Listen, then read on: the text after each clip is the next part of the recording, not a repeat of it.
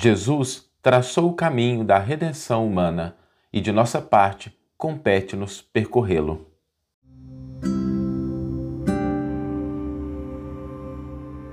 Você está ouvindo o podcast O Evangelho por Emmanuel, um podcast dedicado à interpretação e ao estudo da Boa Nova de Jesus através da contribuição do benfeitor Emmanuel.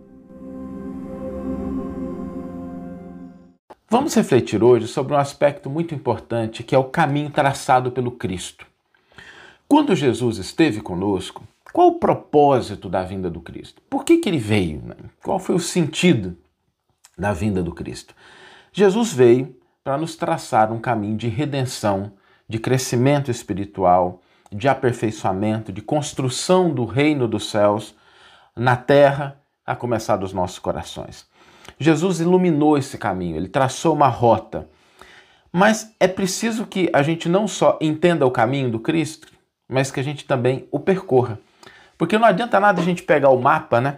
Ficar com o mapa na mão achar o mapa lindo, olha, o mapa está certinho, realmente ele desvia dos obstáculos, ele aponta para aquele local onde a gente quer chegar, a verdadeira felicidade, a redenção, e a gente olha o mapa, mas a gente não se predispõe a trilhá-lo.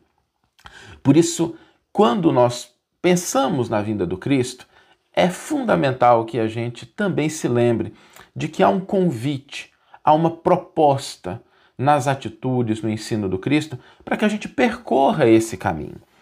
E olhando para o exemplo, sobretudo para o exemplo da vida do Cristo, nós começamos a entender o que significa percorrer esse caminho, porque ele próprio exemplificou.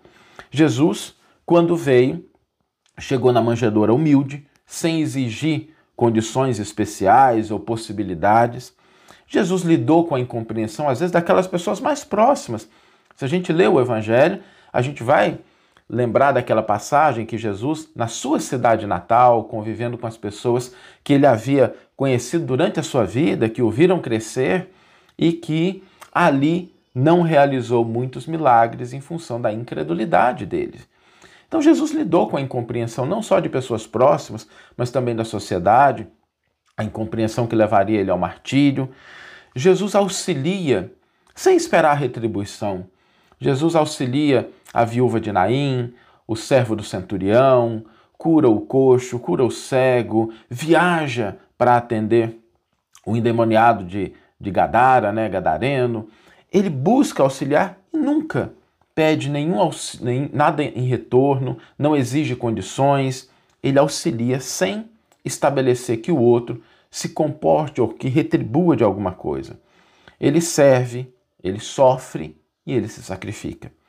E a cruz é talvez um dos grandes exemplos, porque Jesus, ao se despedir do mundo pela cruz, profere o perdão para os seus algozes, como a indicar-nos que é impossível ascender espiritualmente sem que nós tenhamos a capacidade de perdoar. Quando nós olhamos a história, o exemplo de Jesus, duas coisas ressaltam aos nossos olhos que devem ser tomadas como elementos para que a gente possa percorrer o caminho por ele traçado. O primeiro deles é que não existe para aquele que busca crescer espiritualmente, para aquele que busca se redimir, proteção ou privilégios. Essas, esses dois elementos de proteção de problemas, evitar que os problemas aconteçam, não existe e nem privilégio. Jesus não se viu livre deles, nós também não nos veremos. É muito curioso quando eu reflito sobre isso.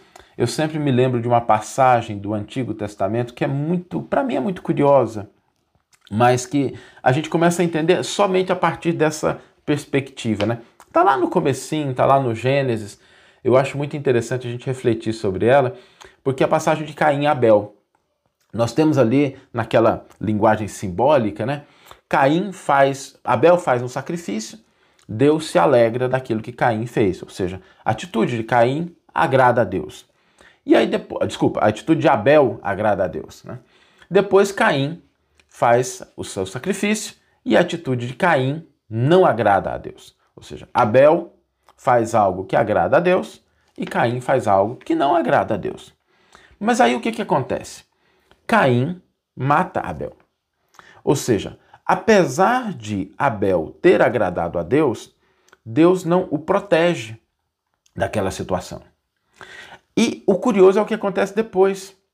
Porque quando Caim se vê é, diante do Senhor e percebe que ele não pode ficar mais ali, no paraíso, ele vai ser expulso, ele reclama, ele fala assim: Olha, se eu sair daqui, vão me matar. E aí Deus protege Caim.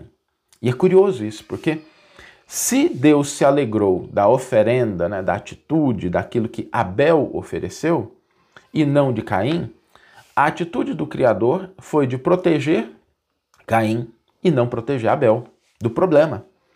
Por que, que isso acontece? Porque muitas vezes nós conectamos de maneira equivocada o crescimento espiritual, o desenvolvimento dos valores da alma, a tranquilidade, àquela circunstância que é de favoritismo no mundo. E a gente esquece que é através das situações de desafio, de sacrifício, de serviço ao semelhante, que nós vamos crescendo espiritualmente. Isso é muito bonito quando a gente olha na história, né, na parábola de Caim e Abel, e a gente olha isso presente na figura de Jesus. Jesus não teve privilégios e não se viu protegido de problemas, livre de problemas. Outro aspecto muito importante do exemplo de Jesus, esse é o segundo, é que a atitude correta é que leva à vitória. A proposta de Jesus é a vitória da luz sobre a escuridão, sobre a sombra. E é preciso que a gente tenha uma atitude correta.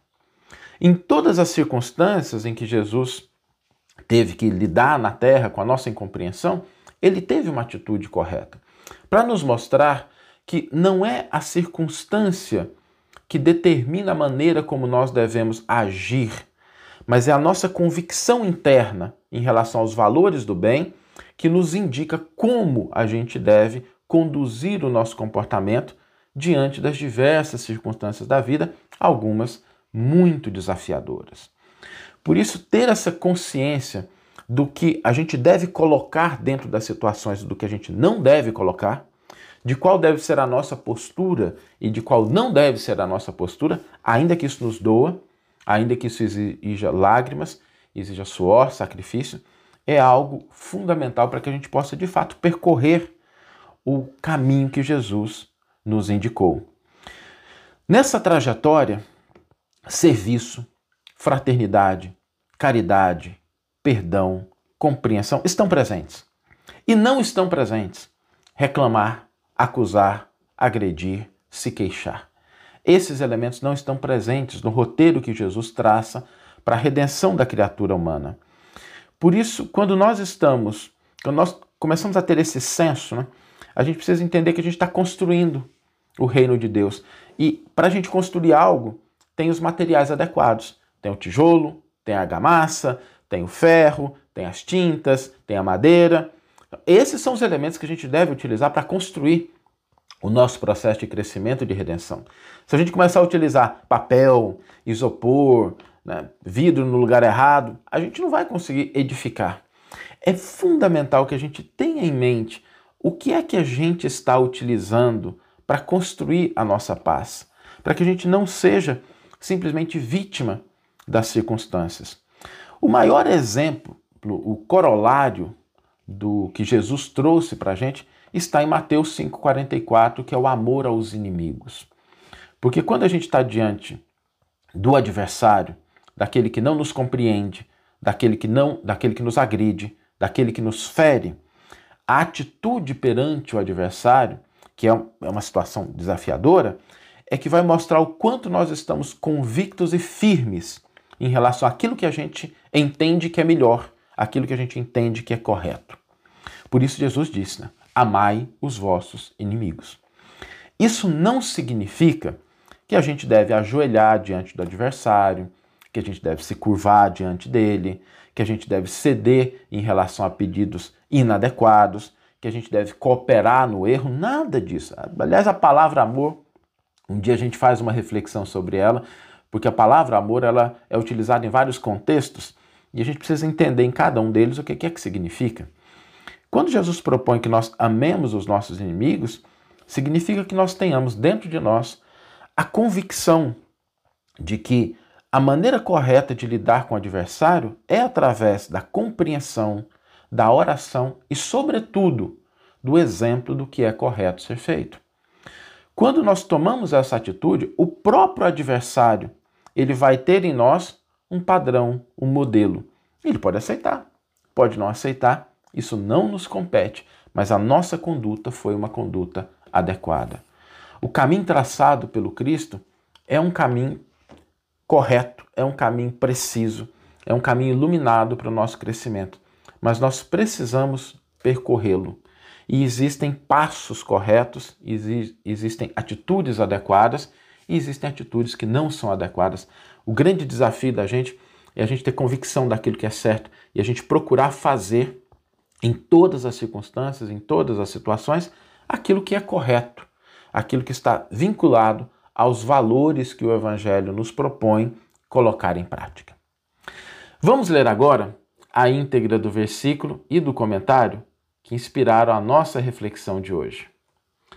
O versículo está no Evangelho de Mateus, capítulo 5, 44, a gente já se referiu a ele, e é o que Jesus diz: Eu, porém, vos digo: amai vossos inimigos e orai pelos que vos perseguem. Emmanuel vai intitular o seu comentário Na Senda do Cristo. O caminho de Jesus é de vitória da luz sobre as trevas e por isso mesmo repleto de obstáculos a vencer. Senda de espinhos gerando flores, calvário e cruz indicando ressurreição. O próprio Mestre, desde o início do apostolado, desvenda às criaturas o roteiro da elevação pelo sacrifício. Sofre, renunciando ao divino esplendor do céu para acomodar-se à sombra terrestre na estrebaria. Experimenta a incompreensão de sua época, auxilia sem paga, serve sem recompensa, padece a desconfiança dos mais amados. Depois de oferecer sublime espetáculo de abnegação e grandeza, é içado ao madeiro por malfeitor comum. Ainda assim, perdoa os verdugos, ouvidas ofensas e volta do túmulo para ajudar. Todos os seus companheiros de ministério, restaurados na confiança, testemunharam a boa nova, atravessando dificuldade, luta, martírio e flagelação. Inúteis desse modo, nos círculos de nossa fé, os petitórios de protecionismo e vantagens inferiores. Ressurgindo no Espiritismo, o Evangelho faz-nos sentir que tornamos a carne para regenerar e reaprender. Com o corpo físico, retomamos nossos débitos, nossas deficiências, nossas fraquezas e nossas aversões. E não superaremos os entraves da própria liberta, liberação, providenciando ajuste inadequado com os nossos desejos inconsequentes. Acusar, reclamar, queixar-se não são verbos conjugáveis no campo de nossos princípios. Disse-nos o Senhor: Amai os vossos inimigos e orai pelos que vos perseguem. Isso não quer dizer que devamos ajoelhar em pranto de penitência ao pé de nossos adversários, mas sim que nos compete viver de tal modo que eles se sintam auxiliados por nossa atitude e por nosso exemplo, renovando-se para o bem, de vez que, enquanto houver crime e sofrimento, ignorância e miséria no mundo, não podemos encontrar sobre a terra a luz do reino dos céus. Que você tenha uma excelente manhã uma excelente tarde ou uma excelente noite e que possamos nos encontrar no próximo episódio. Um grande abraço e até lá!